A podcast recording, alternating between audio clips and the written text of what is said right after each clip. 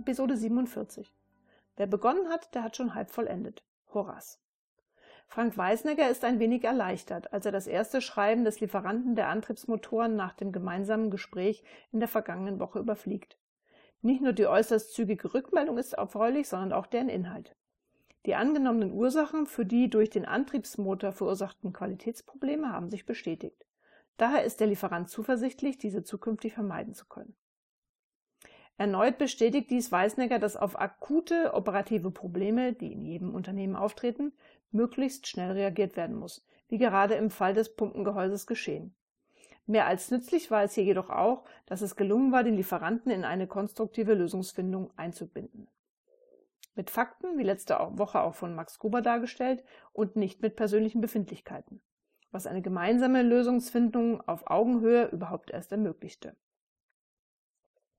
Doch Weißenegger ist sich auch im Klaren, dass Aktionen dieser Art einem Feuerwehreinsatz gleichkommen, zumal dabei viele Ressourcen gebunden sind sowie unnötiger Druck und Stress erzeugt wird und viele Brandherde im ungünstigsten Fall zur gleichen Zeit das Unternehmen ernsthaft gefährden können, da das Tagesgeschäft dann nur noch schwierig zu stemmen ist. Was bedeutet, nicht löschen und damit reagieren, sondern ein effektiver Brandschutz und so proaktiv agieren ist gefragt. Bereits im vergangenen Jahr haben Frank Weisenegger und Bernd Kraus begonnen, für die Kraus GmbH und Co. KG eine Supply Chain Organisation in Grundzügen festzulegen und dazu erste Maßnahmen zu ergreifen, indem sie eine entsprechende vorläufige Struktur geschaffen haben. Nun heißt es aber auch, dieser Struktur Leben einzuhauchen.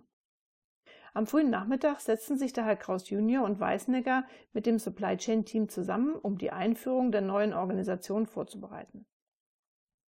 Kraus Junior erläutert zunächst die Ziele, die sie für ihr Unternehmen vor Augen haben. Dass zukünftig alle Aktivitäten am Kunden auszurichten sind und die Kundenzufriedenheit auch durch eine hohe Liefertreue gesteigert wirkt.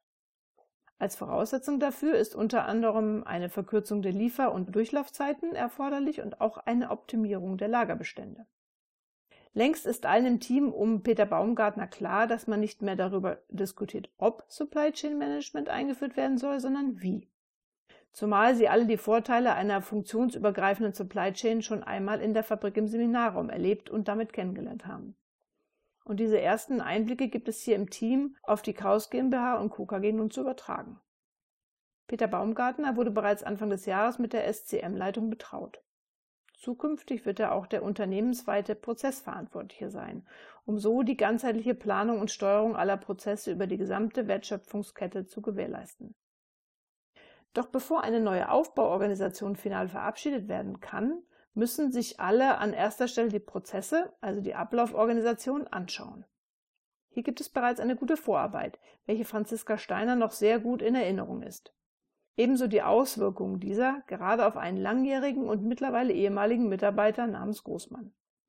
Man hatte damals aufgrund der Anforderungen aus dem Audit der Firma Joha Co. Limited bereits den Prozess für den Auftragsdurchlauf beschrieben und dabei neben allen Funktionen der neuen Supply Chain Organisation auch Planung, Produktion und Qualitätskontrolle berücksichtigt.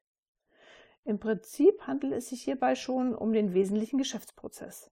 So hatte man, ohne es wirklich zu erkennen, bereits zu diesem Zeitpunkt eine solide Beschreibung für die wesentlichen Elemente einer Supply Chain erstellt.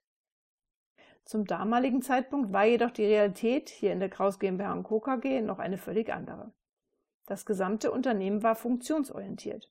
Ein jeder lebte und agierte innerhalb seiner Abteilung, so dass es praktisch keine gelebten Prozesse über Abteilungsgrenzen hinweg gab. Und so mancher, wie zum Beispiel auch Franz Großmann, hatten daran auch überhaupt kein Interesse gehabt. Macht- und Kontrollverlust über die Produktion und auch die gesamte Firma waren wohl die Motivationen hinter seinem Verhalten gewesen. Kraus Junior und Weißnegger betrachten sich im Nachgang nochmals die Ergebnisse der Besprechung. Sie sind überzeugt, dass Ihr Unternehmen mit den in Meeting festgelegten Zielen und den initiierten Maßnahmen gut für zukünftige Anforderungen aufgestellt sein würde. Jetzt galt es, diese an alle Mitarbeiter zu kommunizieren und bei den von den Umgestaltungen Betroffenen ein weitgehendes und möglichst einheitliches Verständnis für diese Veränderungen und deren Notwendigkeit zu erreichen aber auch um darauf hinzuweisen, dass Peter Baumgartner und sein Team von allen Mitarbeitern die zur Umsetzung notwendige Unterstützung erhalten.